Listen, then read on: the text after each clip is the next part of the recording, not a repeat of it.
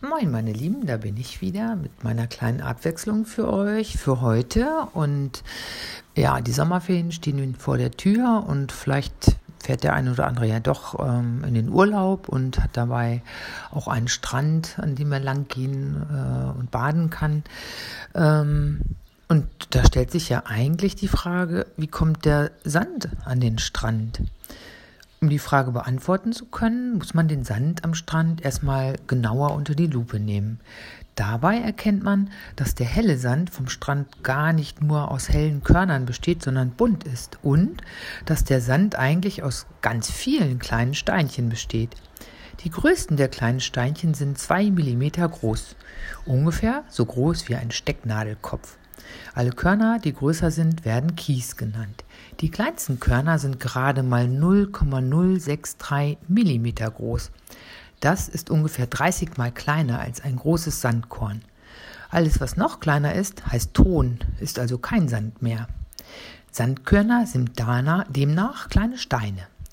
Nun steht natürlich kein Bautrupp am Rande jedes Strandes und zerkleinert Steine. Das funktioniert anders und deshalb endet der Ausflug zum Strand an dieser Stelle schon und es geht weit weg, ab in die Berge. Die Berge bestehen natürlich auch aus Stein und wenn man sich so einen Teil eines Berges, einen Felsbrocken, unter dem Mikroskop anguckt, dann sieht man wieder ganz viele kleine Teilchen. Es sind Mineralien und Gesteinsstückchen. Sie erinnern ein bisschen an die Sandkörner am Strand. Nur sind sie steinhart zusammengeschweißt und auch hier steht keiner hinten hinterm Berg und zertrümmert den Berg Stück für Stück mit einem Presslufthammer, um Sand für den Strand herzustellen. Den Presslufthammer hat die Natur und er funktioniert so. Die Steine, aus denen die Berge geformt sind, haben feine Risse. In diesen Rissen sammelt sich Regenwasser. Im Winter gefriert das Wasser und dehnt sich dabei aus. Es dehnt sich so stark aus, dass die Risse immer größer werden, wodurch sich noch mehr Wasser ansammeln kann, das wieder gefriert. So lange, bis die Risse so groß sind, dass Teile der Steine abbrechen und den Berg hinunterkullern. Dabei springen Ecken und Kanten ab und die Steine werden kleiner und kleiner.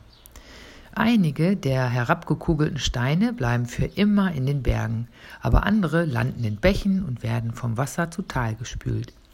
Dabei reiben sie sich ständig aneinander, rubbeln weitere Ecken ab und werden immer kleiner. Irgendwann ist aus den Felsbrocken Kies geworden, und auch der wird immer kleiner gescheuert, bis aus ihm Sand geworden ist.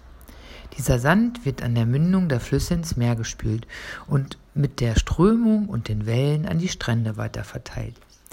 Welche Farbe der Sand hat, hängt davon ab, aus welchem Stein er entstanden ist. So besteht weißer Sand überwiegend aus einem Mineral, das Quarz heißt. Schwarzer Sand hat sich dagegen aus vulkanischem Gestein gebildet, aus Basalt.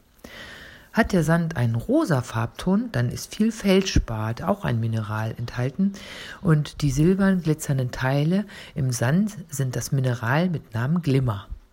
Der Sand hat, bis er so weich unter den Füßen und so knirschend zwischen den Zähnen endet, eine lange Reise hinter sich gebracht, über viele Kilometer und viele tausend Jahre hinweg.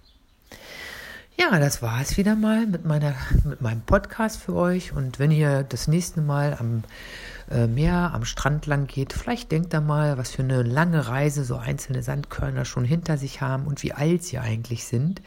Und dann wird der Sand doch noch mal eine Ecke spannender. Okay, dann hoffe ich, dass wir uns morgen wieder hören und ihr ein bisschen Spaß hattet. Bis dann. Ciao.